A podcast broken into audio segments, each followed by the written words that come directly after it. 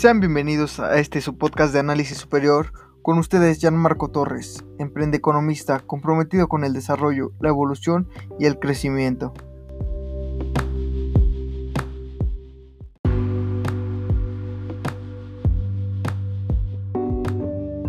¿Qué tal? ¿Cómo están? Un verdadero placer estar con ustedes. Muy grato hacer este tipo de actividades.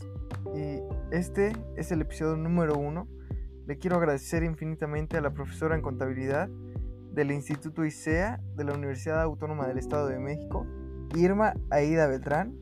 Realmente agradecido por inspirarnos a realizar nuevas cosas, nuevos retos, tratando de hacer lo mejor con lo que tenemos como buen economista y otorgar el mayor valor posible. Es así como estamos con ustedes. Como emprendedor, siempre debemos tener en cuenta cuatro pilares importantes. El producto, el marketing, el canal de distribución y la contabilidad.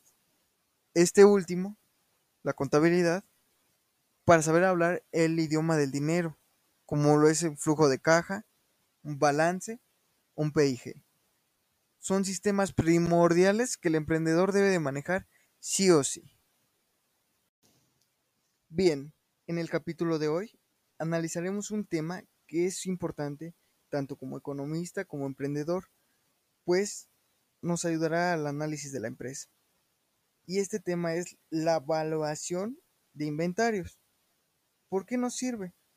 Debido a factores como la demanda, la escasez o la inflación, el costo de los productos de la empresa puede variar de un pedido a otro, y esta variación afecta directamente su costo de venta y la utilidad esperada por su comercialización de la empresa. ¿Y por qué es importante?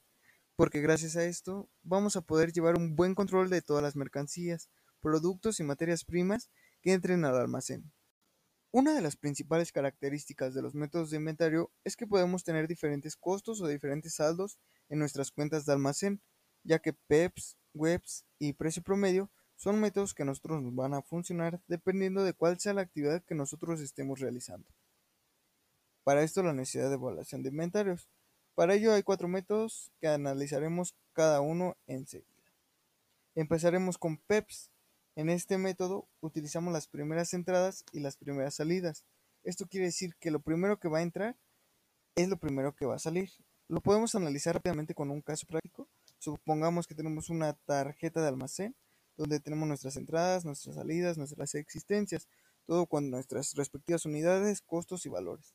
Bien, supongamos que el día primero del 2019 de octubre entraron 10.000 kilogramos a 10 pesos cada uno de masa, dejémoslo en masa. Entraron 10.000 kilogramos a 10 pesos cada uno.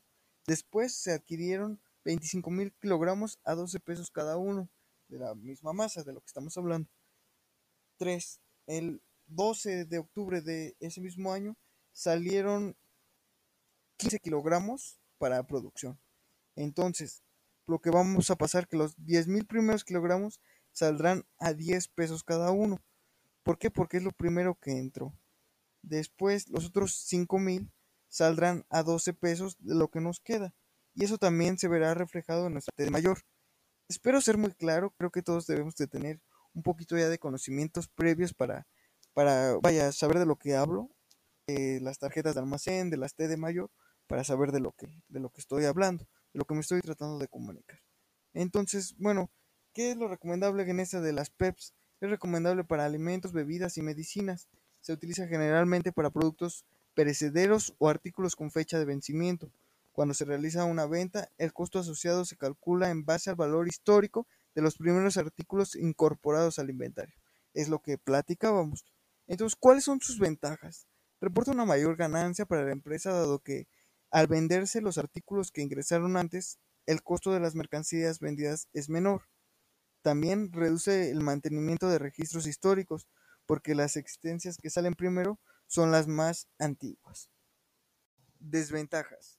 Se pagan más impuestos debido a que el sistema PEPS produce una mayor ganancia.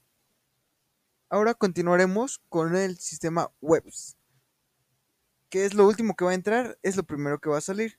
Por lo general, el método WEBS se utiliza en empresas que no cuentan con grandes cantidades de artículos almacenados en sus depósitos y cuyos productos no tienen fecha de caducidad.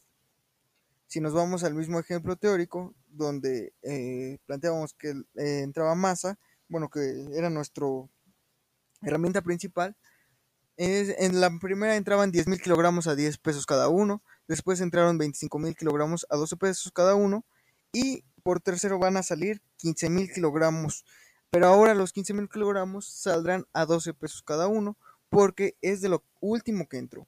Entonces alcanza perfectamente y son a 12 pesos, no a 10 como en el sistema PEPS. Esta es, esta es la diferencia.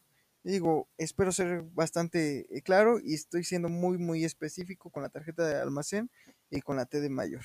¿Cuáles son las ventajas del sistema WEBS? Bueno, paga menos impuesto a la renta, ya que la mercancía está evaluada a costos más altos, recientes, lo que disminuye la base sobre la cual se calcula este impuesto. El costo de inventario final es bajo dado que los bienes que permanecen en el depósito son valorizados a precios más antiguos y por ende de menor valor. Las desventajas. La aplicación del método es más compleja, lo que demanda un trabajo exhaustivo mayor en la evaluación de las diferentes líneas del producto. Al estar valuados a los precios más antiguos, el inventario no representa el valor real de los artículos en stock. Algo que me llamó mucho la atención es que varios países han prohibido su uso como método de evaluación por la distorsión que produce en el cálculo del impuesto a la renta. En una empresa multinacional, la aplicación de este criterio generaría dificultades a la hora de consolidar balances contables basados en diferentes métodos. Bueno, les dejo ahí nada más un dato que la verdad a mí me llamó mucho, mucho la atención. Ahora bien, el precio promedio que es todo aquel artículo que va a salir con un precio promedio según lo que nosotros vayamos ingresando a nuestro almacén. Y este consta de dividir el costo total entre el número de unidades existentes. De esta manera, cada que entre un nuevo producto al almacén con un costo diferente se irá promediando con el de los demás, lo cual irá modificando el precio promedio una vez que salga del almacén. Las ventajas es que es de fácil aplicación, en una economía inflacionaria presenta una utilidad razonable ya que promedio costos antiguos con actuales. También en épocas donde los cambios de precios no son bruscos, este método limita las distorsiones de los precios en el corto plazo, ya que normaliza los costos unitarios en el periodo. Este se adapta mejor a las industrias que tienen un montón de cambios de precios, bueno, ahora sí que tienen muchísimos cambios, este se adapta perfecto. Las desventajas es que no permite llevar un control detallado del costo de la mercancía entrante y saliente. Pues ahora sí que es cuestión de analizar cada empresa, su industria, a lo que se dedica y cuál es la que mejor le conviene. También tenemos el método de identificación específica. Y este, cada uno de los bienes de almacén es identificado y valorado de manera individual al costo que fue adquirido. Esto requiere la implementación de un sistema de registro riguroso que permite identificar sin error las compras, ventas y movimientos de las mercancías dentro de la empresa. La implementación de este sistema es compleja y requiere una inversión importante. Además, debe adaptarse a las características de la organización. Sin embargo, esto puede compensarse, ya que permite detectar con mayor facilidad el robo y mermas de mercancías. Analizar cuál es la mejor y cuál es el mejor método para la empresa además de sus ventajas y sus desventajas, es una de nuestras tareas como economistas o como contadores. Como conclusión final, la evaluación de inventarios es un proceso vital cuando los precios unitarios de adquisición han sido diferentes, además de que estos son parte importante de los registros en la contabilidad y por lo mismo se deben llevar un control sobre estas. En la ley del impuesto sobre la renta, el ISR, en el artículo 41, establece los métodos de evaluación de inventarios autorizados que deben utilizar para efectos fiscales y son precisamente los que acabamos de analizar, PEPs, WEBs y precio promedio. Por mi parte, el día de hoy sería todo. Espero tener con ustedes una próxima sesión donde podamos interactuar y tendré otro tema de análisis. Hasta luego.